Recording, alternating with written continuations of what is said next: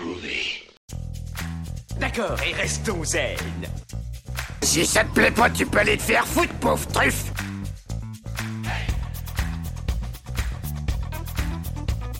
Je vous emmerde. Je rentre à ma maison. Tu me prends le cœur Ça, c'est un couteau. Tu peux lui faire bobo. Tu aimes les films sur les gladiateurs? She said. Yippee pauvre con. Considère ça comme un divorce. Rambo, c'est une pédale.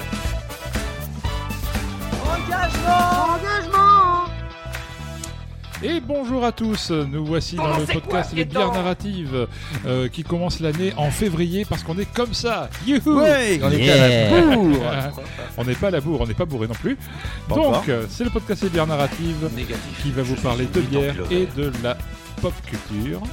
C'est un peu le podcast de la hop culture du coup. Euh, en face de moi j'ai Greg alias The Beer Lanterne. Bonjour. Bon, bon, bonjour. Bougeoir. enfin, bougeoir. Euh, The Beer le site qui depuis une dizaine d'années parle de bière sous plein d'aspects, dégustation, histoire, dessus, dessous, sur le côté, à droite, à gauche et où vous voulez. Hein C'est Et, pas... et j'ai réussi à venir malgré un match OM PSG dans Marseille. Voilà, il était pour le PSG, c'est pour ça qu'il a eu du mal à arriver. Allez, vous pouvez le lâcher sur les réseaux sociaux. Bon ben on va boire que de la bab et de et de la galia. Donc, euh, ben, moi, c'est Eric des Arts Narratifs, euh, le blog qui cause globalement de tout ce qui peut raconter une histoire, BD, série, film, roman, quand il décide de paraître un, un article, évidemment. Euh, Peut-être même un jour un article sur un monstre qui se nourrirait de nos pires jeux de mots et qui en deviendrait diabétique. À mon avis il va Qui crever ouais. et parce que je suis totalement impoli et parce qu'il est très discret, et nous avons aussi notre technici- technicien. Taciturne de Bonsoir. Je Enfin, suis là. Je pense qu'on devrait changer dans le conducteur. C'est plus le technicien taciturne, c'est le technicien qui, qui a un peu des problèmes d'élocution. Oui, oui, oui, oui. Notre technicien. Le technicien. Beg euh, la totale. Eh ben merci pour cette introduction, je- J'attendais toujours bien, vous inquiétez pas. Excusez-moi, j'ai une toux. Une Il s'étouffe. Toujours bien, Alors. Vous avez- Euh, pour l'épisode de ce début d'année, l'épisode bah, du coup de février, puisqu'on était euh, en janvier, nous n'avons rien Oui. fait. Avec le, le, le- le décalage horaire doit bien être janvier oui, quelque part. il doit être bien janvier quelque part sur Terre euh, ou sur la planète. Voilà. voilà. Sur Mercure. On avait terminé quand même l'année en beauté sur Dragon Ball Z avec notre ami Yann Solo de, d'où la chaîne YouTube 12 par sec, avec qui on va refaire des épisodes, notamment sur Star Wars. Et euh, souvenez-vous pour l'épisode donc euh, du mois dernier, enfin du il y a deux mois plutôt, de la, du dernier épisode de l'année dernière, excusez-moi. Il y a deux mois derniers. il y a deux mois dernier. Nous allons parler donc de Dragon Ball Z avec des bières de la brasserie La Kinsey. La Kinsey qui fait pas mal de bières un peu pop culture. Euh, ils ont sorti les dernières d'ailleurs, il faut, que je faut que je trouve un moyen de les avoir avec Terminator, la Hasta la Vista Baby. Oh yeah. Donc ça, voilà, ça peut être cool. No Euh, et donc euh, bah voilà, on va retourner toujours chez La Kinsey en, en Espagne. Et cette fois-ci, on va déguster une Cthulhu, mais je le prononce pas bien. J'en parlerai après, t'inquiète après. pas. C'est une Nitro Chili Smoke Stout et c'est une des bières les plus pimentées que j'ai eu l'occasion de découvrir. Mais en attendant de déguster cette bière, on est sur une Et de petite, déguster euh, sur les chiottes après. Voilà. Ah, mais c'est-à-dire qu'en fait, demain, je peux pas aller bosser Non, Ah, tu pourras pas. Crois-moi, Ok. moi je l'avais pris euh, au bar la dernière fois et ouh, ça picote. Hein, eh ben, c'est picote bien. Moi, ça m'arrange. Euh, c'est une des plus pimentées que j'ai eues. Et en attendant de déguster cette bière, on est sur une petite bière blonde tranquille de la brasserie euh, La Serpentine, euh, qui se situe, je crois, dans le 04. Euh, c'est Arthur et Arthur qui brassent, donc euh, deux potes qui s'appellent Arthur tous les deux. C'est Arthur au carré. Arthur au carré, donc c'est une très, c'est que des formats 50 centilitres ou des fûts. C'est des jolies étiquettes avec du relief sur les écailles du serpent. Et celle-ci, c'est la Tentation Saison. Ils ont une gamme assez classique, mais toujours bien quali. Jamais eu un souci sur leur bière. Et euh, ben, en parlant de bière, et du coup en parlant de Cthulhu, euh, qu'est-ce que tu nous prépares ce soir, Eric Alors, ce soir au menu, je vous propose. Non, je vous proposerai après. Là, pour l'instant, je vous dis ce que j'aurais pu vous concocter ce soir. Euh, en fait, on aurait pu détourner le truc parce que Cthulhu, HP, Lovecraft, j'aurais pu détourner le truc en fait. Et vous parler d'une certaine marque d'ordinateur appelée Hewlett Packard, alias HP désormais. Ah J'aurais pu parler de ça, mais en vrai, ça aurait pas été super, super passionnant. À moins que vous, vous vouliez, je peux changer. C'est Oui. comme la question Ah. D, de la réponse D des- du Moi, Burger moi, Quiz. je, moi, je suis partant. hein, La je vais- réponse D. J'aurais pu parler d'un certain magicien aux mêmes initiales que l'auteur, alias Harry Potter. Ou Harry Potter, je ne sais pas. Euh, mais je sens qu'on fera une spéciale pour celui-là, sinon voilà. Euh, J'aurais pu parler de l'intégrale de la BD de Julien Nil, Lou, parce qu'on aurait fait Toulouse. Oh Oui, voilà, ça là, je suis allé chercher loin, je suis d'accord, mais bon. Ou l'intégrale de Lou Reed. Ouais, ouais. euh, euh, on chanterait du Louis Louis. Euh, mais au final, au menu, ce sera en effet HP Lovecraft, HP Lovecraft. Un Et- homme bien sympathique qui aime la craft. alias Howard Philip Lovecraft. Et, et, et. Et, euh, bah, pour cet épisode, donc, il est utile de revenir sur l'histoire de la Kinsey, puisqu'on l'a abordé précédemment dans notre dernier épisode avec 12 par sec. Et alors, pour pas trop vous la faire courte, euh, j'avais envie de vous en dire un petit peu plus sur le style qu'est le Nitro Stout, puisque on commence à voir fleurir un petit peu partout le mot Nitro. Est-ce que c'est un rapport avec le film New Kids Nitro Ah, non, putain, ni avec Baboulinet, alias Vin Diesel. Donc, non, non, non, rien à voir. La Nitro qu'on a dans Fast and Furious où tu appuies sur le petit bouton et tu vas plus vite. Alors que moi, j'ai un mode sport sur ma caisse tonique et je, je les emmerde, hein, les, les tunings. Euh, non, le mot Nitro vient simplement du mot nitrogène qui se traduit en français par l'azote. En gros, on utilise de l'azote au lieu du traditionnel CO2 qui est euh, un style, donc le nitro, encore peu répandu chez nous.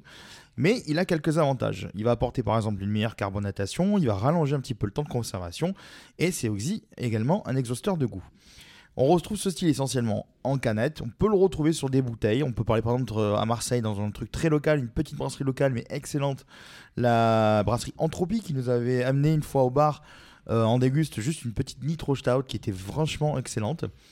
Le service de ce type de bière est un petit peu différent. On doit d'abord secouer en fait le contenant pour activer la carbonatation et le service se fait hyper rapidement et on est carrément avec la bouteille ou la canette à l'envers. On a l'habitude du sempiternel vert à 90 degrés incliné. Bah ouais. Là, tu prends ta bouteille et, et tu la verses d'un coup. Et là, tu as une sacrée belle mousse. Donc, en général, quand c'est une stout, c'est assez euh, blanc cassé, euh, tu vois, un peu comme la Guinness, hein, tout simplement. Du coup, on va aborder euh, la Guinness, exactement. Donc, si vous pensez justement ne jamais avoir goûté ce type de bière, il faut que vous. Bah, détrompez-vous, la Guinness est fabriquée avec de l'azote, justement. C'est ce qui donne cette fameuse mousse crémeuse et très dense qu'on a dans nos pintes. En revanche, ce n'est pas l'azote uniquement qui fait que les bulles de la Guinness sont à l'envers quand vous l'observez. Ça vient également des bulles qui sont beaucoup plus fines et qui sont euh, contenues dans le verre Guinness. En fait, sa forme fait que ça permet au- la forme convexe du verre permet aux bulles en fait de descendre, contrairement à des, des- des verres classiques. Qu'est-ce qu'ils sont malins Ils sont très malins. Alors Guinness a sorti également une Nitro IPA, euh, ainsi qu'une canette qui a été considérée en Irlande comme l'une des meilleures inventions contemporaines. Les Irlandais, quoi. Ça concerne l'alcool, c'est une des meilleures inventions du monde. Les mecs pourraient avoir inventé un remède contre le sida qui te dirait Ah ben, c'est quand même ça la meilleure invention. Parce qu'en fait, euh, Guinness en fait, avait euh, a inventé une canette qu'on peut retrouver dans les supermarchés aujourd'hui, qui contient des- une bille de gaz. Ah Et elle se libère à l'ouverture. Ouais. Et ça te fait en fait un effet vraiment draft, un effet pression. Et c'est assez impressionnant. On a beaucoup d'Américains qui se sont mis au nitro, on a quelques Britanniques. Ailleurs, en Europe, notamment en France, comme chez nous, le style arrive tout doucement, sporadiquement, de manière éphémère. éphémère. Euh, chez certaines brasseries américaines, c'est quasiment des fois euh, dans, des, dans des gammes classiques. Chez nous, c'est plutôt de l'éphémère. hein. C'est histoire de dire Oh, j'ai fait une nitro, c'est cool. Voilà. Il y a quelques petites brasseries qui font ça. Et pour notre bière du jour, celle-ci contient du piment qui est aussi à ce jour une petite mode chez nos amis brasseurs et, brasseuses. On peut notamment citer la Big Boy de la débauche qui est faite avec du chipotle euh, que j'ai goûté récemment parce que je la vends au bar et euh, bah, elle est assez sympa. Le, le chipotle se sent quand même plutôt bien. Ah bah Mais il vaut mieux pour lui parce qu'il mais- est un peu potelé. Mais Oh, Pardon. comme nous. C- Ces blagues vous ont- sont sponsorisées par les couches Téna.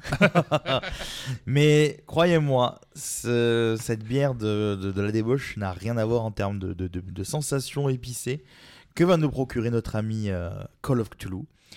Et notamment, euh, pardon, notamment, excusez-moi, la transition est mauvaise. C'est également, du coup, en parlant de Cthulhu, le moment est grec de nous en dire plus sur Cthulhu et son auteur. Je, je vais pour une fois te piquer un peu un truc, parce que cette bière, c'est une collab en vrai. Oui, c'est vrai, C'est c'est vrai. une tu as collab avec la brasserie Altaïa, une brasserie espagnole aussi. Eh oui, les libraires, euh, la- Altaïa, les libraires les- Altaïa, les, les maquettes. euh, 2,50 Construisez- je sais pas trop la fin de journaux. Construis toi-même ta gare centrale de New York. Le volume numéro 1 est à 2 euros avec deux vis. Ouh Et le deuxième est à 25 euros. Et c'est une série de, en 90 volumes. Ah, Euh, Qu'est-ce que j'en ai donc, chié des trucs comme ça en fait. La brasserie Altaïa, c'est une brasserie d'Espagne aussi, qui donne sur la Méditerranée et euh, qui vient du Altaïa, c'est- ça vient du grec, qui signifie je guéris. Ah, c'est pas Euh, Altaïr Non, c'est Altaïa, tu vois. Et C'est voilà. quoi déjà Altaïr J'ai le mot qui m'est venu, mais. C'est dans. Goldorak, non Non, Gold- euh, Brotherhood, euh, Assassin's Creed. Ah aussi. Ah, c'est Altaïr. oui. Altaïr, oui. Et donc, en fait, cette, cette brasserie a aussi toute une série de bières euh, sur les monstres marins. En fait, sur le. Kraken, sur le Léviathan, etc. Donc, je pense que l'inspiration Cthulhu, et d'ailleurs, elle se retrouve sur le site de la brasserie. Euh, je pense que Ah, d'où le- l'inspiration Cthulhu vient de cette série de bières euh, limitées. euh, Ah, intéressant. euh, voilà, voilà. C'est, je- je- je- il fallait que je la place. On a aussi Nautil euh, du côté de Nantes qui a comme mascotte un calamar géant ou un poulpe, je sais plus, et qui est représenté sur Oui. toutes ses étiquettes. Mais du coup, est-ce que j'aurais un prix ou. Pour Calamar? Non, j'ai pas T'as les, t'as qui Calamar, croyaient prendre Non, j'ai pas compris. J'ai pas compris la. Ah, Calamar, Calamar Non Ah, Ah, oh, Ouais. oui, mais. Oui, oui. Tu as révélé ta vraie identité, Brice, c'est terminé. Oui, enfin, en même temps, Captain Ordi. C'est terminé pour toi, Brice. C'était pas Le très monde secret. sait. The World News. Bon, on va parler peut-être un peu d'H.P. Lovecraft. On va un peu hein, parler des peut-être un Hewlett peu Packard arrêter de- Lovecraft. Voilà, exactement. Ouais. Donc, je vous propose de remonter le temps. Chemise en. Bloulou, voilà. bloulou. Oui, remontons le temps et voyageons jusqu'au plus petit État des États-Unis, Rhode Island. Et plus précisément dans sa capitale, Providence. On est fin 19e siècle, début du 20e, et un écrivain américain dépressif se lance. Son nom, Howard Phillips Lovecraft. Howard Voilà, ce bruitage vous a été offert par. Ah, non, je, vais arrêter les fausses pubs. Vivant en quasi-ermite. Et la grenouille. Euh, J'attendais que je, je vous éviter de la faire, c'est cadeau. Jusqu'à ses Oh 23 ans, il écrit son premier texte connu à ses 15 ans en 1905 et enchaîne principalement avec. Avec de la poésie. J'ai un brisque qui est mort. Elle m'a tué, ça. Je suis- Je suis désolé. Et voici notre invité du jour, Brice. Ouais Désolé. Donc c'est en 1919 qu'il publiera à titre professionnel son premier texte dans The Vagrant, avant de rejoindre la revue Pulp Weird Tales en 1923 à son démarrage. Et ce jusqu'à son décès en 1937. Pas de la revue, de Ah l'auteur. oui. Voilà, je- Cette transition était aussi un peu toute pourrite.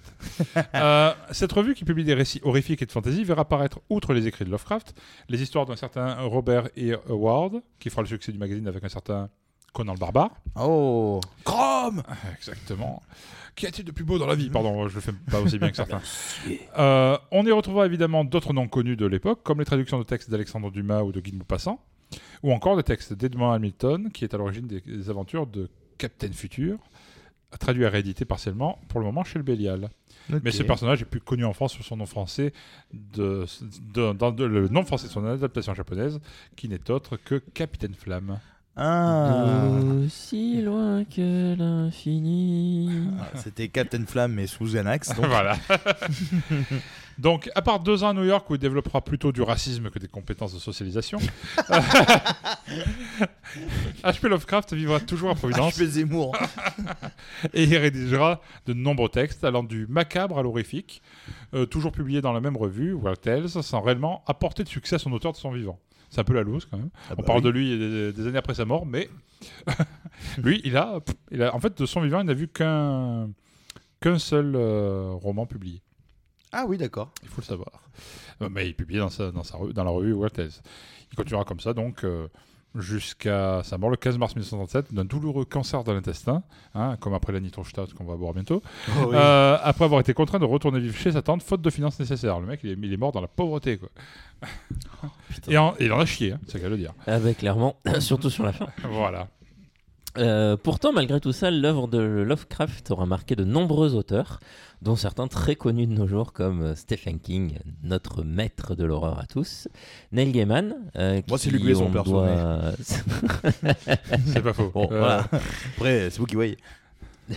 Neil Gaiman à qui on doit le Sandman, adapté il y a peu sur Netflix. Sandman? Le Ça Sandman.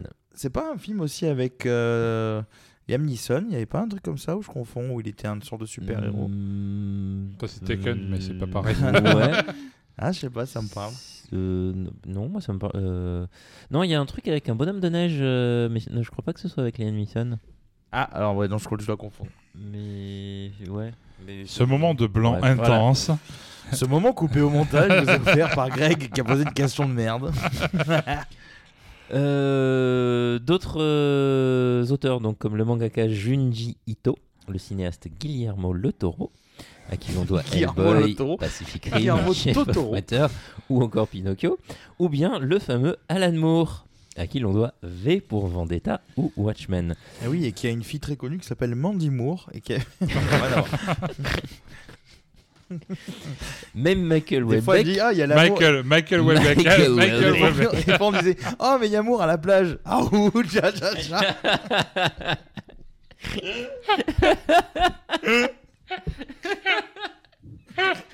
T'es nul putain. Ouh pardon. Ouh, j'ai chaud alors qu'on a coupé le chauffage. Pardon Ah, Brice. complètement, là, Ah, bah ouais. Excuse-moi mon Brice. Non, mais je t'en prie. je dis donc Michael Welbeck, euh, mais, enfin Michel Welbeck en français, euh, à qui l'on doit l'extension du domaine de la lutte ou les particules élémentaires, rédigera une biographie de l'auteur. Par ailleurs, Lovecraft, Lovecraft créera même un apport Merci. majeur au genre horrifique, le Necronomicon, qui apparaîtra no- notamment au cinéma dans la saga de Sam Raimi, Evil Dead. Oui oui Et ça, c'est grâce à Lovecraft. Clatu verata nectu, s'il vous plaît. Eh.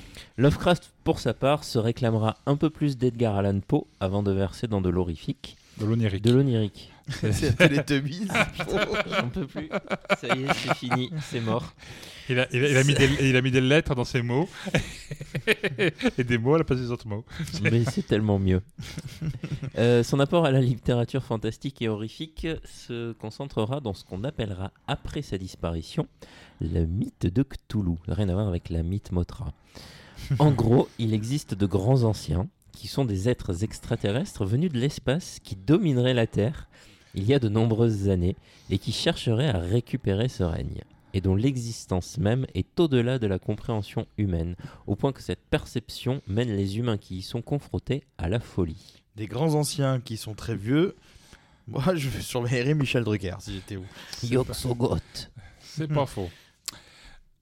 Donc, en effet, je, je te suis. H.P. Lovecraft créera au fil de ses écrits un véritable panthéon qui prendra le nom de son texte le plus connu à son sujet, L'Appel de Cthulhu en 1926. Donc, la liste des textes faisant partie de ce mythe est à ce jour encore discutée entre les différents experts du sujet. J'aime bien faire les guillemets avec les doigts Ouais. euh, en podcast parce que je trouve que c'est très radiophonique. Euh, si certains placent Dagon, Dagon plutôt, je pense, paru en 1917 dans ce groupement, d'autres l'excluent d'autorité. Et c'est un peu la même chose avec d'autres récits connus, comme l'affaire Charles Dexter Ward, euh, paru en 1927, qui des fois y est dans le, dans le lore du, euh, de, de ces histoires de grands anciens, d'autres fois on l'évacue complètement. Au passage, il faut avoir en tête que la plupart des écrits de l'auteur étaient certes publiés dans le magazine Weird Tales, mais comme je vous l'ai dit tout à l'heure, euh, en ce qui concerne les véritables bouquins, vous savez, avec des pages, une couverture euh, et des trucs écrits, mais Ouais, pas trop d'images dedans, quoi. Il n'en a connu qu'un seul d'édité de son vivant, le père Lovecraft. Un seul. Et donc, du coup, le- la popularisation de l'œuvre de Lovecraft viendra surtout de l'exploitation de ces textes par un, entre guillemets, un héritier, euh, Auguste Derlat, qui les publiera via sa boîte d'édition Arkham House en organisant un peu le tout. D'accord. C'est lui qui a, euh, qui a euh, mis en ordre un peu tous ces textes pour en faire des recueils, pour en faire Ouais. une- un ensemble cohérent euh, et, et se faire un peu de fric dessus, évidemment. Euh, alors qu'il avait principalement une, relation épistolaire avec l'auteur, il n'y avait Ouais, pas ouais. spécialement. C'était pas son voisin ou, ou son meilleur pote, quoi, à la base. En tout cas, a priori, à ce que j'en sais. Euh, bon, il a publié tout ça, et même si la durée de, de détention de ses droits a toujours été un peu floue, hein, parce qu'on ne Ouais. savait même pas s'il avait vraiment les droits, ce gars-là. Ah. euh, encore plus de nos jours, où les textes de l'auteur sont passés dans le domaine public en Europe, vu que c'est 70 ans après le décès de l'auteur, Oui, c'est vrai. ouais. et où certains droits subsistent peut-être un peu aux USA, bien qu'on ne soit même pas sûr que le Copyright Act de 1976 ait bien relancé les droits, alors que normalement, aux États-Unis, tout texte rédigé avant 1924, donc la plupart de, de textes de, Ouais, ouais. de- de Lovecraft, sont tous censés être dans le domaine public. Donc, euh, en théorie, il devrait être déjà dans le domaine public partout dans le monde. Euh, Mais bon, dans tous les cas, H.P. Lovecraft encourageait l'enrichissement de son univers par d'autres romanciers. Donc, les nouvelles et romans sortis depuis sa mort, exploitant le lore créé par l'auteur, n'auraient sans doute pas été pour déplaire à l'auteur H.P. Lovecraft. Ouais. Bref, Howard Phillips Lovecraft a malgré le- euh, marqué. Eh, putain, voilà. J'étais fier de moi, j'ai réussi à prononcer le nom, mais non. Et, Il euh, a enchaîné, marqué. il a enchaîné 5 voilà. mots. Il a- 5 mots sans erreur. Oh, c'est comme le tyrolien au juste prix. Bref, Howard Phillips Lovecraft a marqué la littérature fantastique tant par son style singulier que par l'histoire autour de sa vie, un peu de misère parfois, comme celle de l'exploitation de son univers après son décès. Car même si un cratère de la planète Mercure porte son nom, coucou Yann, entendu dans l'épisode précédent, le monde de Toulouse a notamment été exploité en jeu de rôle. Oui, vous savez, ce genre de jeu dont vous êtes le héros, mais sans pixels sur l'écran, et avec un maître du jeu. Enfin, Ah moins, oui mo- Moi, quand j'étais jeune, c'était comme ça. pubs. Elle était folle, les pubs. Sous le nom de l'Appel de Cthulhu. Ce jeu a été édité chez Chaosium dans les années 80 et a connu un bon succès, jusqu'à être le deuxième univers le plus joué dans- après Donjons et Dragons dans les années 90. On en est à la septième édition des règles. Et le jeu est toujours commercial... ah, et le jeu est toujours commercialisé. Ben, c'est fou. Pour ma part, et même si le premier jeu de rôle auquel j'ai joué durant mon adolescence, avant Donjons et Dragons, Maléfice ou encore Toon, c'était l'appel de Cthulhu aussi. C'est vrai? Le premier jeu de rôle auquel j'ai joué. Ce qui m'a remis dedans euh, carré- carrément récemment, c'était un manga, pour tout vous dire. D'accord. Que Je tu as apporté avec. Je l'ai apporté avec, avec moi. On Un vous peu. montrera à l'antenne. Voilà, en R, euh, en RV euh, télévision. En fait, il y a l'œuvre de H.P. Lovecraft a été adaptée et connaît même un assez bon succès en ce moment en France sous la forme de manga, produit par l'auteur Gutanabe et publié chez Kiun dans une édition plutôt classieuse. Alors, vous ne la verrez pas, à part peut-être en photo sur Instagram. On a fait une photo qu'on va publier tout à l'heure. Voilà, mais c'est des, des couvertures un peu en si, enfin, façon cuir avec Cuir. euh, cuir Cuir moustache, moustache. avec Salut Benoît. un format assez Ah, sympa. assez, assez grand en volume Ouais, enfin, ouais, ouais. pour un manga. Et Oui, honnêtement, le- la, la couve euh, super classieuse. Chaque euh, histoire adaptée à une couleur Ouais, ouais, différenciée. Quoi. L'appel Toulouse est en rouge hein, là-bas. Là, je tiens à la main la couleur tombée du ciel. Et en dessous, j'ai le cauchemar d'Innsmouth Ok. derrière. Euh, Donc, ouais, en effet, sous ces couvertures euh, qui, qui sont du plus bel effet, on retrouve donc publié en premier Les Montagnes Hallucinées, en deux volumes euh, dès 2018.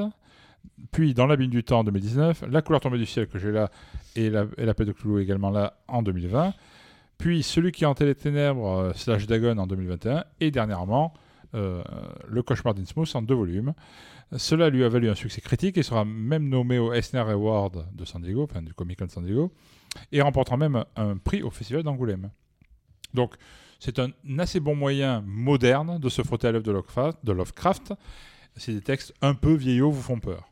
Mais n'hésitez pas à vous frotter au maître de l'horreur. Entre Edgar Allan Poe et Stephen King, il y a toujours une place pour Howard Phillips Lovecraft. Ah. Eh bien, sur ces bonnes paroles. Sur ces bonnes paroles, on- l'enchaînement est nul L'enchaînement est totalement nul. Euh, oui, on va pas vous le cacher, on est un peu crevé. Il est tard en fait, parce que je suis arrivé très tard suite euh, au match et aux accidents générés. Et puis on n'a pas mangé trois pizzas avant de, avant de Voilà, démarrer on aussi. est un Pas peu euh, amorphe. Donc, euh, pour cet épisode, il de revenir sur la Kinsey. Non, je déconne, c'était le truc de tout à l'heure. Euh, non, euh, pour le sujet brassicole du jour, euh, bah, j'avais envie en fait d'aborder euh, la question des bières et des supermarchés en fait. Parce que, parce que j'ai fait récemment un live sur Twitch avec l'ami Benoît de Bière et Moustache, où on a parlé du marché de la bière et tout ça. Et c'est vrai qu'on n'a pas trop abordé le sujet des supermarchés. Et donc c'était l'idée de, de- de- d'aborder ce sujet en fait euh, à travers euh, quelques, quelques petites questions en fait auxquelles bah, je vais essayer de tenter euh, bah, de répondre ou d'apporter en tout cas des pistes de réflexion. Donc la première question c'est par exemple quand on est une brasserie est-ce que vendre en supermarché est une bonne idée oui ou non? Je sais pas, je suis pas un supermarché. voilà. Alors, c'est euh, une bonne idée d'un point de vue euh, business parce que du coup, ça vous permet de vous faire connaître auprès d'une clientèle que vous ne connaissez pas qui ne vous connaît pas parlant à travers un rayon caviste, euh, là où vous avez un risque et là où il faut, je pense, agir intelligemment, c'est il faut que vous adaptiez votre, euh, votre gamme à ces supermarchés. Alors déjà, pour vendre un supermarché, il faut un certain volume. Donc euh, il y a une grosse différence si vous trouvez la bière artisanale de votre brasseur du coin, votre brasseuse du coin, chez le Vival du quartier, et dans un hypermarché Carrefour. Là, quand c'est dans un Carrefour, c'est que le, le volume y est.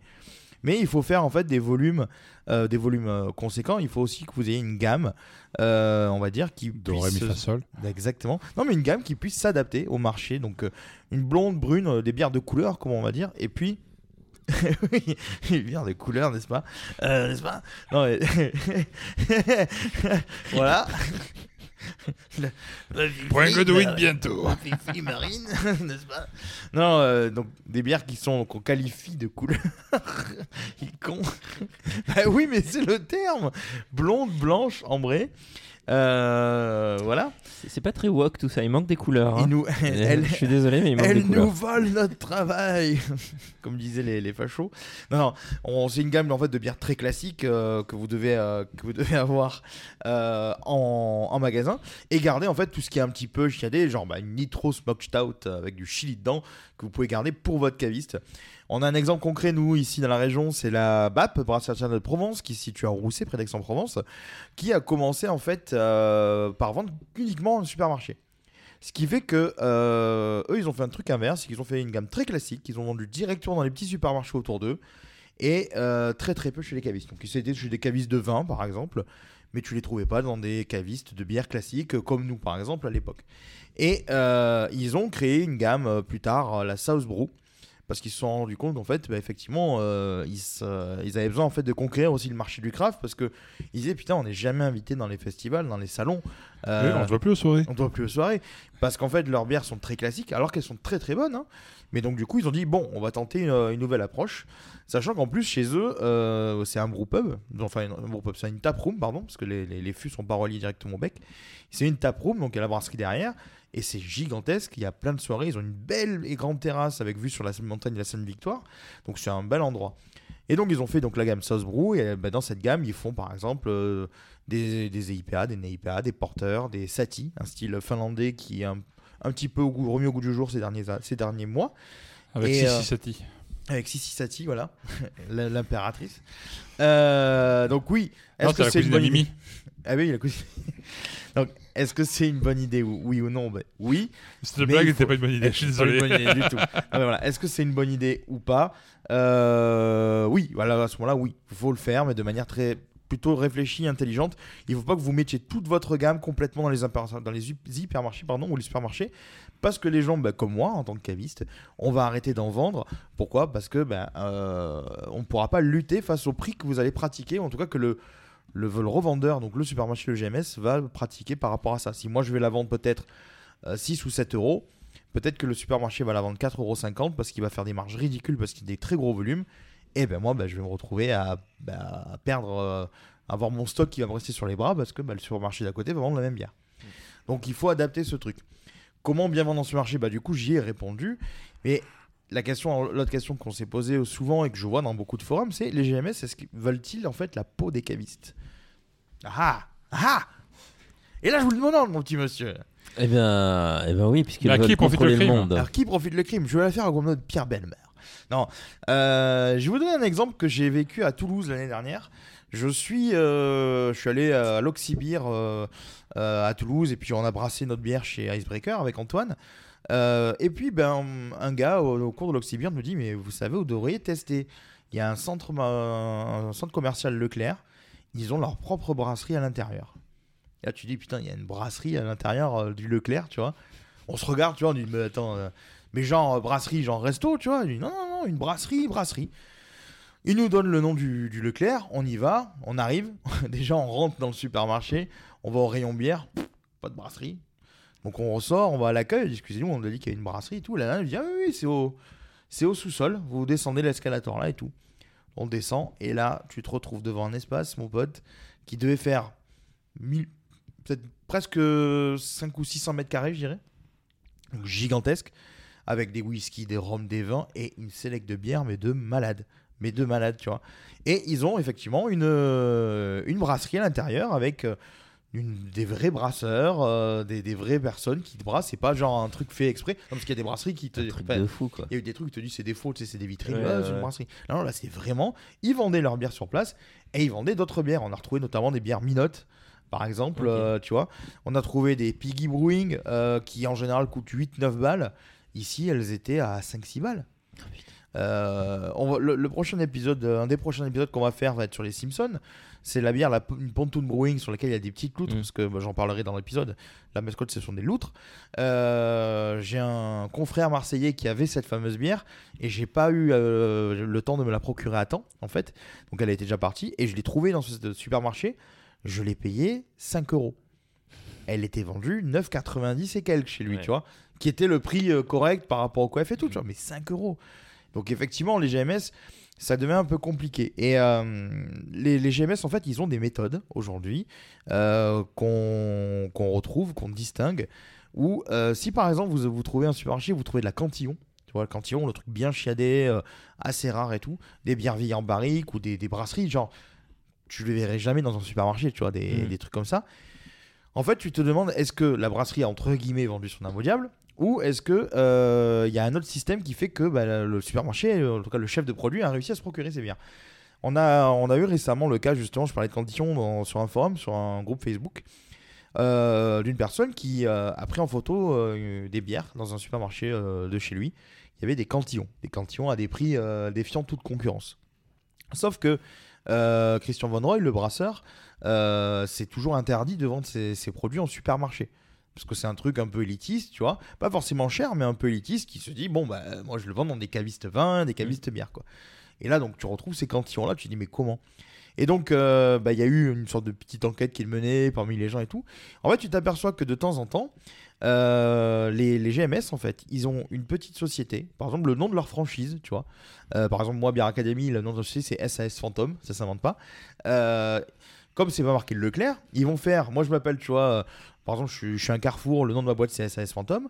Eh ben, je vais commander auprès d'un distributeur euh, SAS Phantom. L'adresse, tu vois, elle va te dire, tiens, bah, bah, ça va, tu, le mec, il va avoir l'adresse, il va voir que c'est euh, une rue ou autre, donc c'est un sorte de, de siège social, tu vois. Mm. Il va, euh, tu commandes les bières, tu payes ongle parce que tu es un supermarché, tu as de la trésor pour ça, tu payes direct, en général. Et euh, bah, toi, tu es le distributeur, qu'est-ce que tu fais? Bah, Tu vends euh, à ton nouveau client. Mm.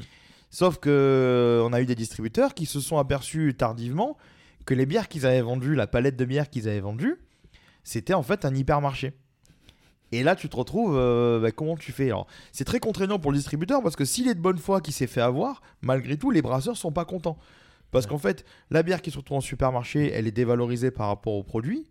Et euh, même les, les, les, les aficionados, comme les gens sont un peu bêtes et disciplinés, ils vont dire Ah, elle est en supermarché, j'arrête d'en prendre. Et donc, euh, et les cavistes arrêtent d'en prendre. Ils se disent Ah, bah attends, pourquoi je vais prendre cette bière maintenant au supermarché Ouais. Et toi, tu perds en fait tes clients. Parce que là, c'est un one-shot pour le, pour le supermarché. Et donc, effectivement, c'est une méthode qui est, euh, qui est un petit peu. un petit peu tendancieuse, tu vois. Et euh, après, tu as aussi des distributeurs un peu moins scrupuleux qui, eux, ne se gênent pas pour vendre la bière à des supermarchés, alors que le brasseur leur interdit. Pourquoi? Parce que bah, tu as des brasseries, donc elles se développent, elles vont avoir peut-être un ou deux distribs. Et tu as des, brasseries comme par exemple 90 BPM qui va être vendu par 4 ou 5 distributeurs différents en France. Et euh, bah, peut-être que parmi ces 4-5, tu en as un qui va à un moment donné euh, se chauffer et le vendre à un supermarché. Et ben, malheureusement, bah, comme tu as multiplié les distributeurs, bah, va retrouver rapidement qui c'est pour enlever le truc des rayons. Bah, c'est un peu plus compliqué. Après, tu as aussi euh, bah, la concurrence liée à Internet. Et là, curieusement, récemment, la concurrence du net a pas mal baissé parce qu'il y a beaucoup de sites Internet de vente de bière en ligne bah, qui, ont, qui ont commencé un peu à chuter dans les ventes. Les gens retournent un petit peu dans les magasins. Et nous, on l'a vu cette année, par exemple. Et euh, phénomène assez dingue, le site saverbière.com, euh, qui était le, le leader en fait français de la vente de bière en ligne, qui a été racheté par Abimbev récemment, a arrêté de faire des- de la vente de bière en ligne et ne fait plus que des fûts de Perfect Draft. Mais non. Ouais, donc le plus gros site français Putain. chez qui on s'est procuré notamment des bières Star Wars qu'on trouvait Ah pas ouais. ailleurs, ou nos bières euh, de chez Will Dieu, qu'on en a, dont on a encore Ouais. quelques exemplaires pour des émissions. Et ben, par exemple, là, tu ne peux plus les trouver chez eux. Ils font plus que du fût Perfect Draft. Donc, quel est l'intérêt d'un caviste bar par rapport au GMS et comment se démarquer? Quand on est un GMS, en gros, si tu fais une bière qui, a- qui est euh, d'entrée de gamme et que tu la vends en supermarché, ça permet de concurrent de, de conquérir pendant un public néophyte qui demain va aller chez un caviste. Pourquoi? Parce que ton caviste, il va t'apporter euh, un peu plus de connaissances sur le produit. Il va te permettre d'en savoir plus, de comprendre les goûts, de faire du pairing. Parce que bah, la bière, c'est euh, c'est pas une boisson euh, Heineken qu'on va boire euh, au détour d'une pizza et d'un match de foot au MPSG. C'est un produit qui a euh, pas mal de vertus et de, variétés assez dingues. Et c'est pour ça d'ailleurs qu'on a des sommeliers bières euh, dans le milieu. Donc, euh, donc voilà pour cette petite partie. Je vous propose pour euh, De goûter Alors, cette bière. Oui, cette bière. quand même, parce qu'en fait, elle nous fait de l'œil depuis tout à l'heure. là. Et, et je vous dis, je, je vais vous dire, les, Euh, les- les copains, on est à 34 minutes d'émission. La, la- la Je pense qu'on va pas faire deux parties et on, va enchaîner. ouais, on va enchaîner bien. direct. On est des fous, on est des des fous. On va enchaîner direct. Vous aurez une petite émission d'une heure, une heure vingt grand max, maxi- maximum. Masqué. Masqué. Masqué. masqué. Ce Mais on sait qui viendront pour la paix. Eh ben, Imagine la paix après avoir bu ça. Oh oui. On va, euh, ben, on va ouvrir notre, euh, notre ami. Brice, je te laisse le- la On joie et l'honneur. On va ouvrir notre ami. Donc du coup, comme j'ai bien suivi, il faut la secouer avant de la servir. Celle-là, non, vaut mieux pas. Parce qu'on a du matos, je me dis, si ça foire, on est dans la merde. Mais théoriquement, oui. Théoriquement, oui. J'ai envie de le ouais. faire. Allez, je m'éloigne. Oui. Alors, Brice s'éloigne. Ce n'est pas très Attends, radiophonique. Brice, je vais, je vais filmer en même temps. On aura. euh, Il faut quoi? Faut la secouer ou faut juste la retourner? Théoriquement, faut- tu la, il la secoue. Enfin, les bouteilles sont secouées. Les canettes, je sais pas. Les- J'ai un doute sur les canettes. On n'est pas obligé de le faire Mais- super fort non plus. En, Entropie, Lionel, euh, quand il a amené sa nitro, il l'a retourné comme ça plusieurs fois. Oui, je pense c'est qu'il vaut pas mieux la secouer comme retourner. ça. Faut faire comme ça avec la, la bouteille. Non, faut, faut pas. Mais euh, je, je- vous saurez que je filme en même temps. Euh, Et ça sera sur Instagram après. voilà, on va, je la publierai en même temps que l'épisode. Ah. Voilà, donc euh, Brice donne du plaisir à cette canette, comme vous pouvez le voir. Et eh ben non, eh ben voilà, mais ça, tu peux. Ah non, c'est bon. Il est en train de verser. Clou, clou, clou, clou, clou. Ça fait une belle mousse jaunâtre. je vais me servir toute la canette. Ah ben, voilà, donc nous, nous ne dégustons rien. Par contre, il va en chier demain. Eh ben voilà. Mais, ah, mais ton verre n'est pas vide. Non, je vais, je vais finir mon verre pendant ce temps-là. Et je vais vous laisser débu- débuter la dégustation. Bon, T'auras qu'un fond hein, du Si coup. tu, Mais... si tu en veux un peu de la mienne, vas-y. hein. Je vais prendre un peu de la. Attends. Je. Il en reste encore un peu, mais Voilà. c'est super radiophonique ce qu'on fait. Super Mais tellement. Il y aura, vous, vous aurez peut-être des petites coupures, chers auditeurs. hein, parce qu'effectivement, Nous aussi, mais dans la nuit. les- tu connais Dior Homme à l'envers, ce que ça fait, le- les parfums de Dior Homme Hémorroïdes. Hémorroïdes. littéralement. Euh, et donc notre Nitro Chili Smoke Stout. Donc euh, une belle mousse. euh, alors si tu la verses Elle dans sent un bon. seul verre, tu auras une belle mousse crémeuse, euh, un peu comme une Guinness, comme je disais. Au nez, on est, on a le fumé, On a le fumé, on a le côté un peu épicé. un peu épicé qui est, euh, qui, qui se ressent. Mmh. J'ai faim. Et maintenant, Encore encore, on a fait tour- manger trois pizzas. Ouais, mais, ouais. franchement, ça, ça me donne faim cette odeur. En plus des, des, des- des pizzas qui pourraient faire euh, tomber dans les pommes un italien. Burger, kebab. Vous avez quoi en malbouffe en pizza Allez, mettez tout sur une pâte, c'est parti. Attends, on va goûter. Mhm. On sent bien le piment. Ah, voilà. Oh je, voilà, je me disais bien. Elle est. Et ouais, mais j'aime beaucoup. C'est très très bon, mais moi j'adore. hein. Je la trouve euh, beaucoup plus buvable que l'Apocalypse de Vincent. Je sais pas si tu l'avais Oui, goûté. Vincent. alors, La bière de Euh, crépuscule. voilà, pour les gens qui ne connaissent pas, Vincent, les bières du Crépuscule, c'est un ami à nous qui était à Saint-Julien en Champsort. Parce que là, le et qui brassait, qui a, euh, qui a déménagé pour aller dans le, dans l'Ain, et qui malheureusement, pour des, euh, pour des raisons en soi un peu immobilières, un peu techniques, malheureusement, a dû arrêter. Et s'il nous écoute, euh, Vincent, ben, on aimerait bien que tu relances ta brasserie, s'il te plaît. Ouais. Il faisait des Mais bières pas l'apocalypse. Pas l'Apocalypse, l'Apocalypse. La- la- était, euh, était un peu chiadé. C'était un, un Euh, piment pur. Pur, voilà. Pour, euh, ben, on- pour continuer euh, notre Non, elle est émission. vachement bonne, ce bien. Ouais, Elle est franchement. très très bonne. Mais, Alors, Par contre, euh, pas peintable pour moi. 33 centilitres, tu la bois, tranquille. Tu mets une demi-heure, trois quarts d'heure pour la boire si tu veux. En pinte, très compliqué, je pense. Euh, je pense que le piment doit te défoncer si tu le prends Ah, en pinte, en fait, ouais.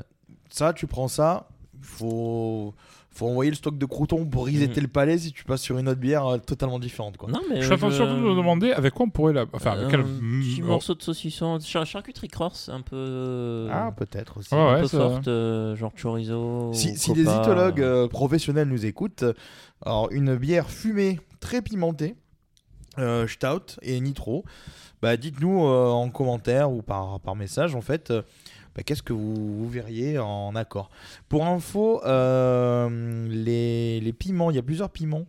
Il y a Trinidad Scorpion, Moruga Ahumado, Habanero Rojo et Habanera Ahumado. Il est madura Mais ça, c'est la leur. Non, mais ça, c'est rien.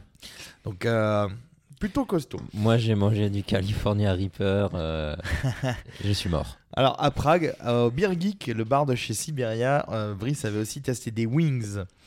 Des wings de la mort. Je me souviens, tu Oui. pleurais, t'avais des Ah gants. ouais, je- euh, Ah, moi, en soutenu fait, j'ai- l'effort. J'ai fait Ah, je veux cela. Il y a 8 piments dessus. Enfin, 8 flammes dessus. Je veux goûter cela. Eh ben, j'aurais pas dû. eh. Alors, Et nous ne sommes, nous ne sommes pas nombreux à avoir tenté l'expérience. Hein. oui. Il y a beaucoup de monde qui s'est. Si- si- si vous allez. Euh, Ils ont tous fait leur caguette là. si vous allez à, à Édimbourg, euh, moi c'est chaque fois que je vais à Édimbourg, on y va avec mon beau-frère et ma, et ma belle-sœur. Il y a un endroit à Édimbourg qui s'appelle Wings. C'est un bar, un restaurant qui est génial. Alors il y a de la, que de la craft. Est-ce que tu finis en quoi? Oui. Ce X-Wings. Oh. Oh. A- mais c'est très pop culture, Euh. ça nous correspond. À l'intérieur, en fait, à chaque table, tu as une console de jeu. Mais Énorme. une vieille console de jeu, donc tu joues à NES, Super Nintendo, tout ça. Euh, et puis en fait, ils te servent que des wings avec. En fait, c'est toujours le même produit, c'est de la wings, Ouais. mais avec euh, une soixantaine de sauces différentes, Wow. classées selon le, le taux euh, et le taux de. de, de- je- L'échelle les- de Scoville. Ah ouais. l'échelle de Scoville. L'échelle Scoville, donc classée euh, de, jusqu'au bout de cette échelle, tu vois. Et t'as as un. T'as le, le- les derniers piments, en fait, qui sont mais atroces en termes Mhm. de trucs. Et mon beau-frère avait testé. Euh, c'est tellement pimenté les trucs que quand tu vas aux toilettes, ils te mettent. N'oubliez pas d'enlever vos gants et de vous rincer les mains avant d'aller aux toilettes. Parce qu'en gros, tu te crames effectivement avec le truc. Et euh, c'est un resto euh, assez cool. Et les gens qui arrivent à prendre les. tu- en gros, t'as- par wing, tu dois avoir, je sais pas, 5-6 wings, tu vois. Avec la sauce qui est bien nappée dessus, tu vois. Si tu prends le piment le plus haut de, du menu et que tu termines tout, tu finis dans ce qu'ils appellent le Hall of Flame. Et donc, tu as la photo qui est à l'entrée du restaurant. Et ben, il n'y en a pas beaucoup. Croyez-moi. Euh, bah, c'est l'occasion de passer au quiz, les copains. Et donc, euh, bah, écoute, je suis parti sur des monstres célèbres euh, du, du cinéma pour Godzilla. En Greg 16 Zebir Lanterne. Euh, pardon. oh, en 16, 16 questions. Non pas avez- 15, non pas 20, 16. Pff, Je suis, je- j'arrête à 16. Donc voilà, je vais vous poser les questions comme 64. d'habitude. Voilà. Je vais vous poser, je vais vous poser les questions comme d'hab. J'ai un petit peu édulcoré un synopsis ou une description et à vous de trouver euh, qui c'est. Donc on passe à la première question. Euh, il a une tête de phallus qui cache un autre petit phallus Alien. tout en kiffant se faufiler dans des passages étroits. Ouais. C'est le... Yeah. Et comment il s'appelle le monstre alien? Euh, Le- le, le- le- La nature du monstre, pas son prénom. hein. Ah, le xénomorphe. Jocelyne, le xénomorphe. On était à, d'ailleurs quand on était allé euh, voir les À bières de Gruyère. Crépuscule, à Gruyère. euh, on Alors, avait, On n'était pas allé les voir à Gruyère, mais ils, a- il ils- apprenait à brasser à l'époque à Châteaudet dans la brasserie de l'ours, et on était allé voir le fameux euh, bar, Musée Giger. musée Ouais. Giger avec le bar tout inspiré, on dirait un vaisseau alien, c'était assez ouf. Avec des, Euh, des d'enfants. euh, c'est bizarre, mais oui, c'était bien. C'était très sympa. Deuxième question. On ne sait pas si quand il coupe sa queue, elle repousse. Par contre, quand il est vénère, il bousille ta ville. Tu l'as dit tout à l'heure. Non. Ah, Godzilla. Eh oui. Enfin, Hulk qui se fait Oui, couper la queue. euh, bon. On ne sait pas. Sangoku, ça aurait pu marcher. Ça aurait aussi. pu, Son oui. Goku, ça aurait pu marcher. Troisième question. Ce sont de petits monstres qui aiment bien faire des conneries. Kremlins. Ouais. Même qu'une fois, ils ont catapulté une vieille sur son stana. C'est ma scène préférée euh, dans Gremlins. Je vois la vieille partir là, c'est très drôle. Ils sont gros, ils sont grands, ils sont trapus, ils vivent en Norvège ou sur les internets et insultent nos mères. Les trolls. Ouais, ouais, ouais, les trolls.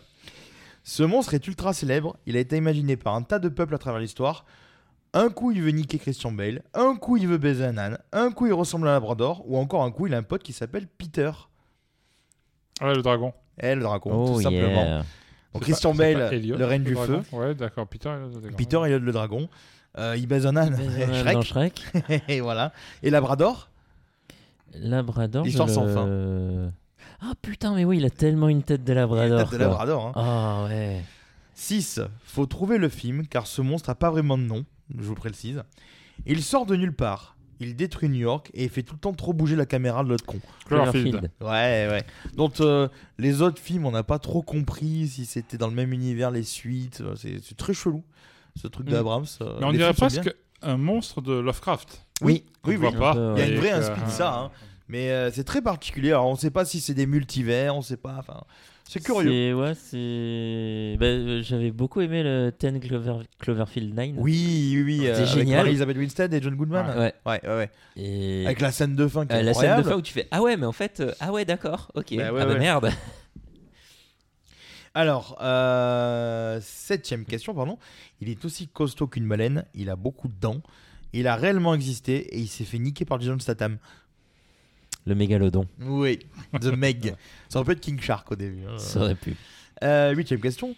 Donc euh, là, il faut trouver le film. Et non pas Euh, Baby Shark. euh. Il est gigantesque, il fait carnage dans ta ville et en plus, c'est un bébé. Quel est le film? Euh... Chérie, j'ai agrandi le bébé. Ouais, ouais, bon. Les gosses. Je sais pas, j'ai- les gosses. Ah non. J'ai euh, Eh agrandi non, le bébé. c'est la Le- suite, le j'ai agrandi le troisième. bébé. Ah, c'est les gosses. Troisième, ouais, je crois. ouais, c'est ça, ouais. C'est le troisième. ouais. Euh, il détruit New York et il nous vend des chamallows en même temps. Euh, fantôme. Ah. C'est lui, Van Damme. Il vient par la Terre et il veut bouffer Kevin Bacon. Tremors. Oui, ce film est cool. Oh, mais putain, Ce tellement film est génial. cool. C'est 80 et quelques. Ouais, les années 80. C'est un vaisseau alien très grand qui marche sur trois pattes et qui fait attention au linge. Vous allez Hein comprendre pourquoi. Un vaisseau Euh, alien Il sur- fait- Alors j'ai envie de dire la guerre des mondes, Oui, mais je vois pas le coup du linge. bah parce qu'il te vaporise, mais ton linge il est intact. Le linge est quand même intact. C'est Plus dingue. blanc que blanc. Plus blanc que C'est blanc. pas très wack ça non plus. Euh, c'est encore des aliens qui aiment bien niquer nos monuments historiques. Mars Attacks Non, l'autre. Independence Day Non. Ouais. Ah oui. Et sa suite, qui a une reine mère gigantesque aussi. Oui. Euh, treizième euh, question. C'est légèrement pire que le verre dans ta farine, lui. Il est dans le sable et il essaye de te Dune. bouffer. D'une ou? Euh, Star Wars. Ah, C'est quasi Star, les ouais. mêmes monstres. Oui. 14. Il ferait un excellent videur de boîte. D'ailleurs, son cousin est plus petit, mais il essaye de niquer les plombiers italiens. Ah, euh, Mario. Bowser, euh, Mario, ouais. Non, l'autre, du coup, c'est son cousin. euh, Donkey Kong. Waluigi. Non, Non Je sais pas. là. c'est King Kong. Ah putain, oui. Ah oui, c'était un singe du coup. Euh, 15e question. Imagine, tu as des cafards chez toi et on t'envoie dans l'espace à des millions de kilomètres pour jouer les bégons. Starship Troopers. Ouais. 16e question. Il est plutôt gentil lui. Il vit dans une famille américaine typique et il se balade un peu à poil. Alors ça, Ah, 1987, Roger. le film. Ah, Alf. Non, Non, répète le. Il est plutôt gentil. Il vit dans une famille américaine typique américaine. Euh, oui, j'ai Oui, c'est beaucoup américaine. en tout cas. Et il se balade à poil. Ah, c'est dans Family Guy, euh, American Dad. Non, Non? Non, non, non. Alors, euh, si vous voyez un des acteurs principaux de Troisième Planète après le Soleil, John Let Go. voilà, il joue un des, un des premiers rôles dedans. C'est le chef de famille dans ce film. Est-ce que ça vous parle ou Ah, pas c'est un film en plus. Wow. Euh... Conhead. Non. C'est pas lui, non. Conhead. ET Non, non plus. Euh, Moi, je l'avais vu quand j'étais gamin et ce film m'avait marqué euh, parce qu'il était trop bien fait, le monstre. euh, là, je suis. euh, Tu sèches Euh, Toi aussi, oui Ouais, ça ré- du répète une dernière fois le Ouais, résumé. Allez, dernière, refais une fois, dernière fois. parce que Il est plutôt gentil, il vit dans une famille américaine typique et il se balade à poil. C'est pas Bigfoot ou? Oui, c'est un Bigfoot. Et c'est. Ah, c'est Harry L. Anderson? Oui, voilà. C'est aussi une série télé. oui. Ça a été une série télé. Sur ouais. TF1, ça passait le samedi C'est matin. joli. avec d'autres d'autres acteurs du coup Ouais, pour, ouais. jouer le, pour jouer le rôle. Eh Je- bien- je- je- heureusement que je regarde beaucoup la télé euh, Mhm. depuis des années des années. Ouais. Sinon, j'aurais été mal là. Et bien euh, voilà, on a fini pour notre partie quiz et, Et on a fini bientôt. on a fini bientôt. Donc, la- ce sera l'émission la plus courte qu'on ait faite à part nos capsules de Noël. Mais, euh, mais je décède. Mais euh, Mais voilà, bah, écoutez, euh, ça change un peu des formats de 2 heures, mais on avait un peu moins de, de choses à dire. Brasseur qui Brasseur, en- il faut accélérer. On avait un peu, on avait un peu moins de, de- de choses à dire parce que déjà la brasserie, on l'avait fait le, le mois, le mois d'après, le mois, su- le mois d'après. Oh, j'avais du mal. Euh, et puis, euh, et puis voilà, hein, c'était un peu plus, un peu plus euh, Concis. concis cette fois-ci. Pas comme cette phrase. Eh Quels oui. sont J'ai du mal à parler. On sent qu'il C'est- est, il est tard. C'est contagieux. J'ai l'impression que. euh, mais clairement. Ouais. C'est pour ça que tu te mets loin de nous en fait. Oui, Exactement. C'est ça mon secret. Et ben il est temps de passer à nos recommandations, les copains. Voilà. euh, oui, tu- tu veux une lettre recommandée Eh ben oui, euh, bougez avec la poste. Est-ce qu'on demande à Brice qui n'a rien préparé Et oui, Brice. Eh ben, demandez-moi à moi qui n'ai rien préparé. Alors, tu as quelque chose ou Euh, pas Alors, est-ce que j'ai quelque chose? Non, je n'ai absolument rien, puisque Ah ben, je n'ai rien regardé. Je ne vais plus au cinéma. Ah. Je ne lis rien. Et si j'ai commencé à regarder Battlestar Galactica pour Ah. le podcast, mais du coup je vais pas vous le conseiller. 2025, on va pouvoir avoir l'émission. Euh, ah, j'ai fini la première saison. Ah, que faudrait quatre, nous hein. renvoyer des bières, les gars. Et Euh, du coup, je n'ai rien à vous conseiller à Parce regarder. que tu n'étais que sur du je Battlestar. je- je Eh bien, soit. Je Euh, nous, on... toi, tu as quelque chose Moi j'ai quelque même deux trucs. là, je vais Ah bah vas-y, tu vas remplacer Brice, vas-y. Alors, je viens de finir hier soir, pas plus tard qu'hier soir, la, la saison 2 d'Acapulco, la série sur Apple TV+. Pas Agence avec Acapulco, ça n'a rien à voir. Ah. Acapulco sur euh, euh, Apple TV+, c'est une, une série, euh, une comédie, 30 minutes, un peu à la tête de la... Un peu, un peu le même côté, mi-feel good, mi... euh, sérieux, on va dire. Ah. C'est l'histoire de... ça commence un peu comme I Met Your Mother. Ouais. C'est un, un mec super friqué qui raconte sa jeunesse plutôt pauvre à Acapulco, justement, quand il était euh, employé dans un grand resort là-bas. Et c'est ses aventures. Enfin, c'est un, un côté un peu comédie, Bah ouais, ouais. feel good, tout ça. Les personnages sont super sympas. C'est, ça peut être autant émouvant que drôle. Chaque épisode, il y a euh, un- une reprise en espagnol par un groupe de duo. Mais Genre, tu vois le, le- les, les chanteurs dans des, dans des trucs d'hôtel qui font un peu de la soupe, machin. Mais chaque, La chaque chanson du dimanche Voilà, Oui. chaque, chaque épisode a une reprise, entre guillemets, mais en espagnol d'un tube Oh, des, euh, des années 80 ou Je 80. veux voir voilà. ça. Et euh, non, t'as plein de. C'est des garçons de plage, mais c'est c'est un peu la pauvreté, euh, la pauvreté mexicaine Ouais. face à un resort tenu par une ancienne actrice blonde, machin, etc. Bon, bref. Très très bien, très très bien, très très bien. Ça peut Bah, permettre de patienter jusqu'à le retour de la troisième saison de Ted Lasso Oui, pour ce la printemps. dernière qui sera la dernière normalement, ouais, pour ce printemps. J'ai hâte, j'ai hâte.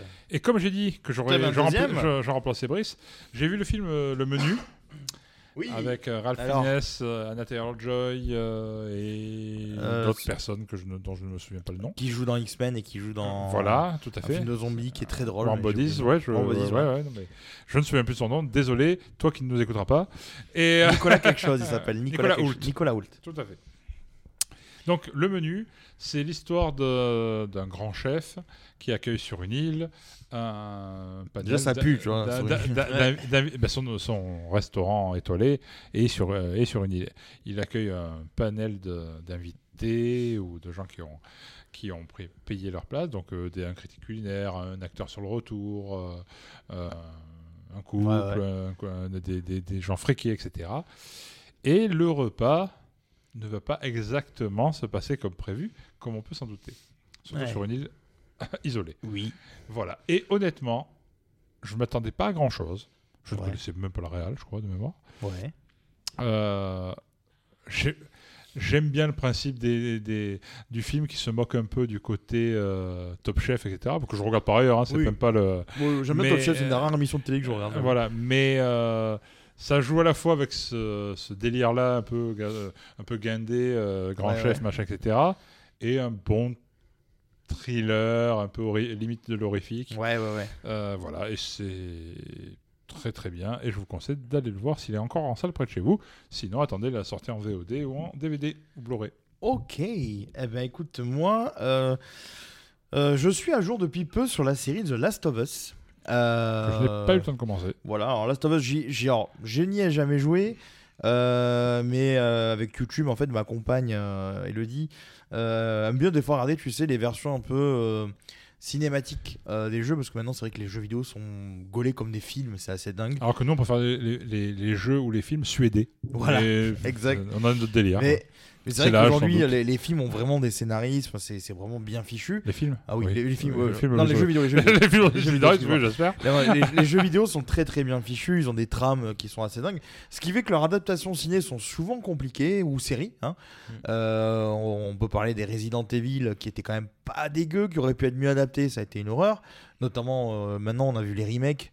Euh, qui ont été faits par Capcom qui étaient très bien faits. Euh, Je dis pas que c'était des, euh, des, des- des films, enfin ça aurait pu être des films euh, ou des jeux vidéo qui auraient pu être pris aux Oscars, tu vois, mais qui étaient quand même bien, c'est prenant. Les Call of Duty sont assez prenants dans le type un peu thriller à la Jack Ryan, tu vois. Et Last of Us, donc, qui est un jeu qui se déroule dans une période post-apocalyptique. Je crois que ça se passe là, en 2000. Non, je crois que ça se passe en 2053, un truc comme ça dans le, dans le jeu vidéo. Euh, ceux qui connaissent me, pourront me corriger si besoin.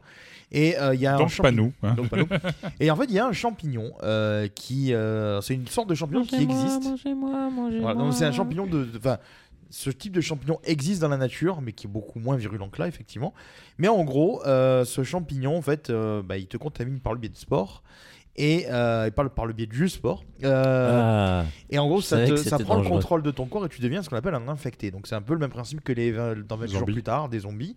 Sauf que bah, là, tu as des champignons qui poussent, tu as plusieurs stades d'évolution. Et, euh, et puis en fait, bah, tu vas, tu vas contaminer les autres. Voilà, sauce forestière, cèpe. Il y en a, il y en a, ils restent plantés comme ça, comme des cèpes, tu vois. Et, et toi, tu, tu joues donc Joël et Ellie. Donc euh, Ellie, en fait, est immunisée contre euh, le virus, alors que l'humanité a depuis longtemps quasiment sombré et vit dans des espèces de, de- de- de- d'endroits reclus, en fait, euh, répartis sporadiquement à travers les États-Unis et le monde entier. Et tu joues donc Joël, donc un gars qui, on- tu, apprends au début hein, du, jeu vidéo, qui a perdu sa fille au début de l'épidémie.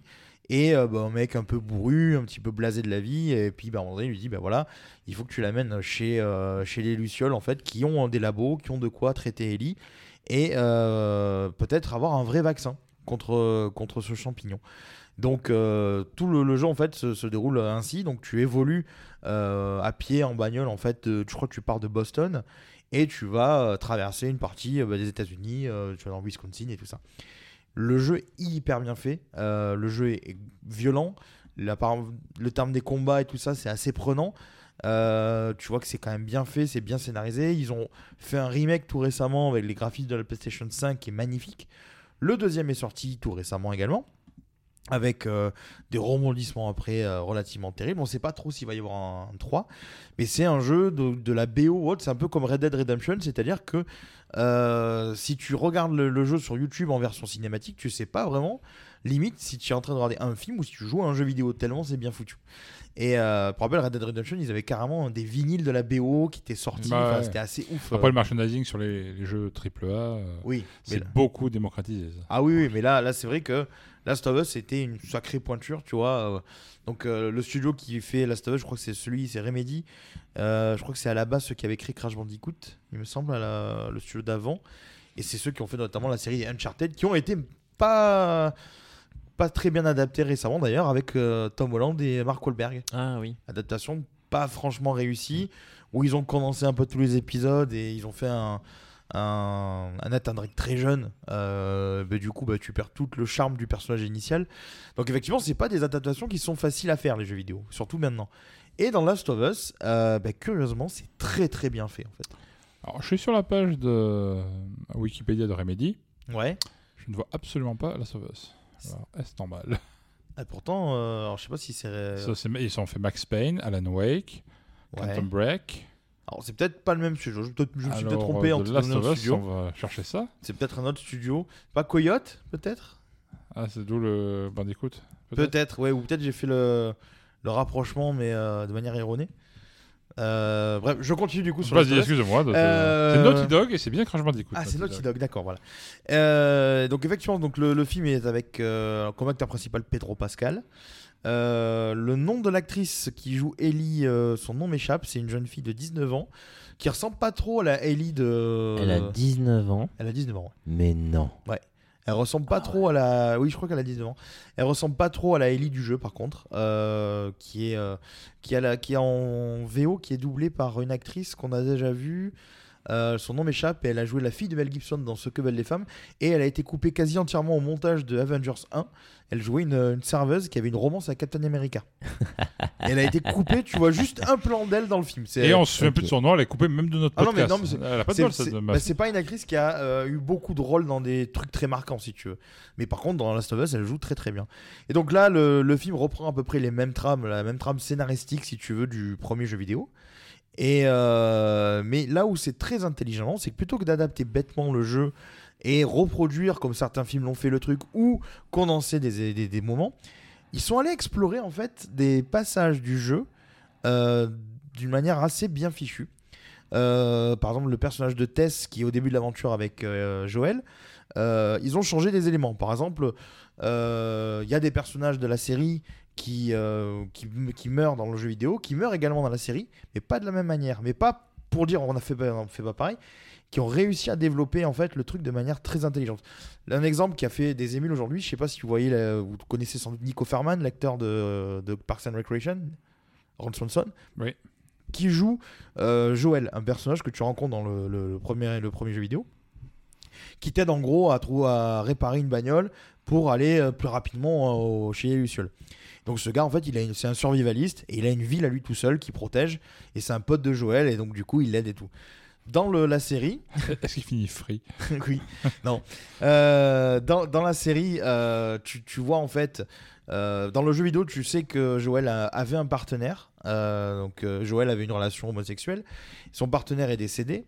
Et ça, tu l'apprends pendant le jeu. Ils ont développé dans la série, dans l'épisode 3, ils ont développé toute la romance en fait de, Joël et, et Franck. Euh, mais d'une manière qui est tellement. L'épisode est grandiose sur ça. euh, si. euh, Enfin il te fait transpirer des yeux, c'est un truc de malade. L'épisode est hyper bien fini. Ils ont changé une partie de la fin par rapport au personnage de, de, de- Bill, mais par contre, c'est brillant, tu vois. Et bon, on, sait, on en est au quatrième épisode pour l'instant, donc j'ai pas vu la suite, tu vois. Est-ce que c'était Danny Non. C'est Il n'y avait pas. Suzette, ni des crêpes, ni la chandelle. Mais euh, non, voilà, c'est, c'est- il y a des gens qui gueulent un petit peu. Je regardais sur les, les forums, sur Twitter. euh, ouais, euh, euh, ils auraient pas dû euh, faire ce changement d'histoire pour Bill, ils auraient pas dû faire ce changement d'histoire pour Tess, pour ci, pour ça. Sauf qu'en fait, tu t'aperçois avec le recul, c'est hyper Oui, bien ça, En foutu. fait, tu peux pas tester. Tu peux pas tester. Non mais c'est hyper bien foutu parce que ils ont euh, ils ont développé des pans de l'histoire qu'on pouvait pas en fait explorer à travers le jeu vidéo et ils l'ont exploré pour toi. C'est vrai que du coup tu pourrais presque te dire que ça pourrait compléter en fait l'histoire du jeu, même s'il y a Mm. quelques euh, disparités, mais ça pourrait compléter le truc et ça donne encore plus de profondeur au personnage du jeu vidéo. Et, je- et alors, sans parler non, non plus des maquillages, des effets spéciaux, euh, que ce soit la ville apocalyptique, euh, tout ça, c'est hyper bien fait. Quand tu sais que le budget, euh, je- je crois que le budget est peut-être presque inférieur à celui d'Astérix et Obélix. Tu te dis, ça fait mal au cul. parce que. Bah, c'est comme si la Ménière tous- était passée par là. Quoi. Ah ben j'ai pas vu ce film parce que j'ai peur d'avoir envie de Guillaume Canet. Donc euh, celle-là a été gratuite. J'avoue que j'ai une, un en- une envie morbide de voir ce film. Mais moi limite aussi, en mais je veux façon pas. jeu à boire, tu vois. Oui, Je- Mais je veux pas donner des ronds à, à ce film, ça me fait chier. je sais pas, moi je paye pas avec la carte. Mais j'ai la Ça carte me donne aussi, pas mais... l'impression de lui donner des ronds. Ouais, mais ouais, c'est. Moi, j'ai pas de carte, donc euh, c'est pour ça que je le fais pas. Mais Écoute, tu sais, il paraît, enfin, il se fait descendre. Après, il y a des gens qui aiment bien, hein, mais il se fait défoncer ce film. Donc, euh, comme quoi, euh, il suffit pas d'avoir une masse de thunes pour faire euh, un bon truc, ça c'est clair. bon, à, à leur décharge, ils avaient quand même prévu de tourner en Chine, de faire un peu. Alors, ça, ça aurait pas amélioré le scénario ou les, ou les blagues, mais je pense que. il y a trop de caméos. Enfin, tu as l'impression qu'en fait, le budget est passé dans les caméos quand tu regardes la balance, quoi. Oui, bah après la plupart des derniers Astérix, même le premier où tout le village d'Astérix c'était Ouais, que ouais. des acteurs Mm. euh, connus, c'était un peu le, le truc bankable de euh, les acteurs bank- bankable de, de l'époque. Euh, t'avais donc bah, t'avais forcément Astérix Obélix entre euh, Gérard Clavier- Depardieu et Clavier. Clavier. Il y avait Sim, T'avais Sim en Ariel- en AG Canonix. Ouais, Ariel Dombal en femme de AG Canonix parce qu'elle a pas de nom, Ouais, apparemment. voilà. T'avais euh, Laetitia Casta. Mm. T'avais euh, ouais. euh, comment il Galabru. Et- Galabru, non, ouais. Jean-Pierre Castaldi. Galabru en abracroix Ah, et Jean-Pierre Castaldi dans Voilà, c'était que des, des têtes de la comédie française qui. Et derrière, t'avais aussi plein d'acteurs connus Tout à européens. fait. Oui, Ouais. européen, ouais. c'est un Euh, film moins connus en international. France, mais connus dans leur Mais pays. tu avais, quoi. tu avais notamment César qui était joué par le gars qui joue le général Ourumov dans GoldenEye. Oui. Le nom, son nom, je le connais pas, mais euh, moi j'avais bien aimé le premier. Il y en a qui, qui le trouvent pas génial. Moi j'avais bien aimé parce que c'était la première adaptation. Mm. C'était assez fidèle en fait. Les, les personnages étaient Ouais, restés c'était assez propre, fidèles. hein, franchement. C'était propre, c'était pas extraordinaire. Après, tu as eu l'adaptation T'avais de, Claude de Pli- Chabat, Pied-Plu en Oui, panoramique. un Pied-Plu, panoramique, exact. qui se noie. Parce que plus- il plus de pied. Et euh, voilà. Mais euh, le deuxième, c'est vrai que c'est Chabat, quoi. Après, euh, bon, bah.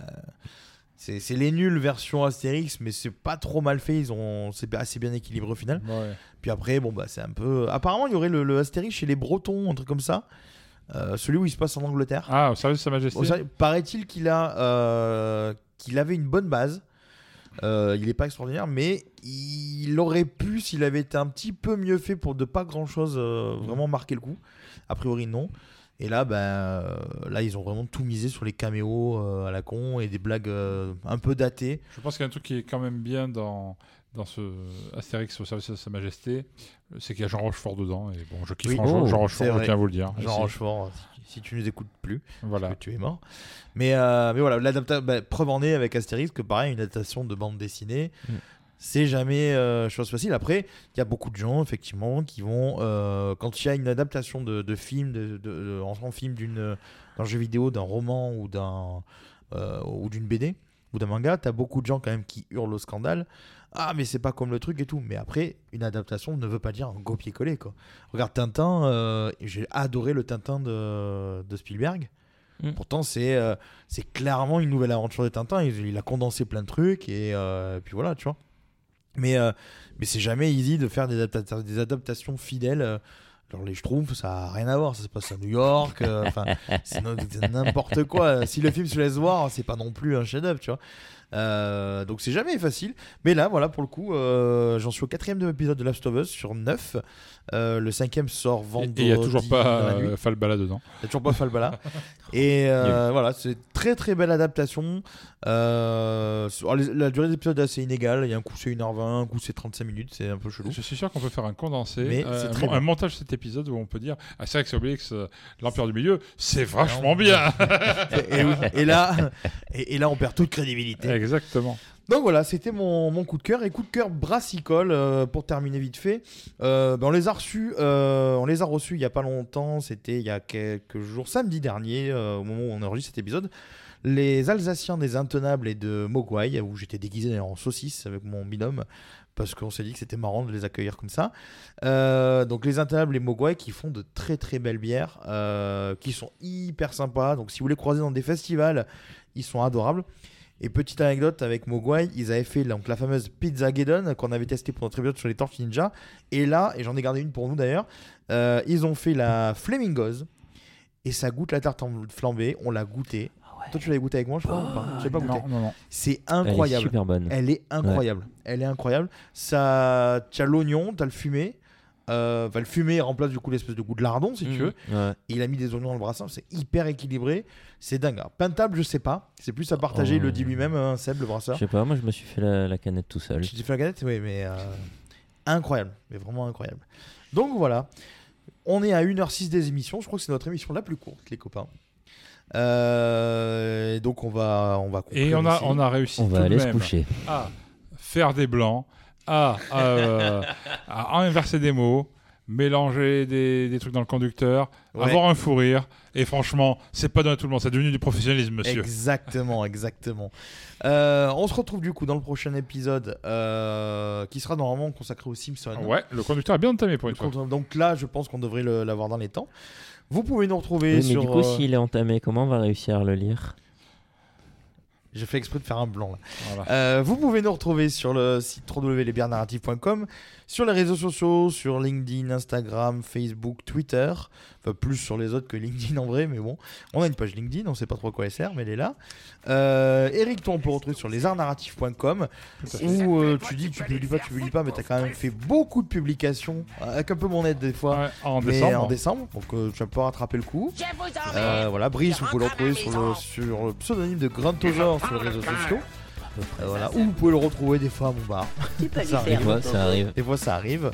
Euh, et puis, vous pouvez le retrouver donc, sur euh, www.thebeerlantern.com, sur les réseaux sociaux également, LinkedIn, Twitter, Facebook, Instagram, euh, et un petit peu sur Twitch et YouTube, du coup, grâce à Benoît depuis peu. Voilà, on vous dit à la, à la, À la, à semaine. Ah, C'est l'ananas, l'ananas, c'est pizza ananas. Allez, bisous, hein. Salut. Allez, Ciao. salut. Ton nom c'est quoi, piéton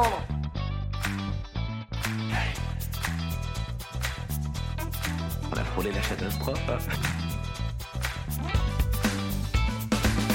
Négatif, je suis une mythe en pullover.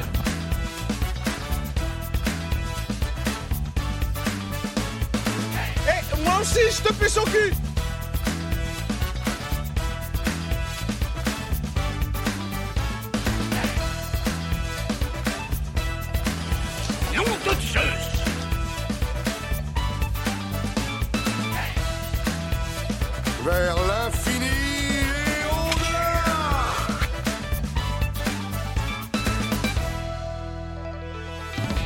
mauvais, c'était très mauvais. Voilà, exactement. Alors reprenons.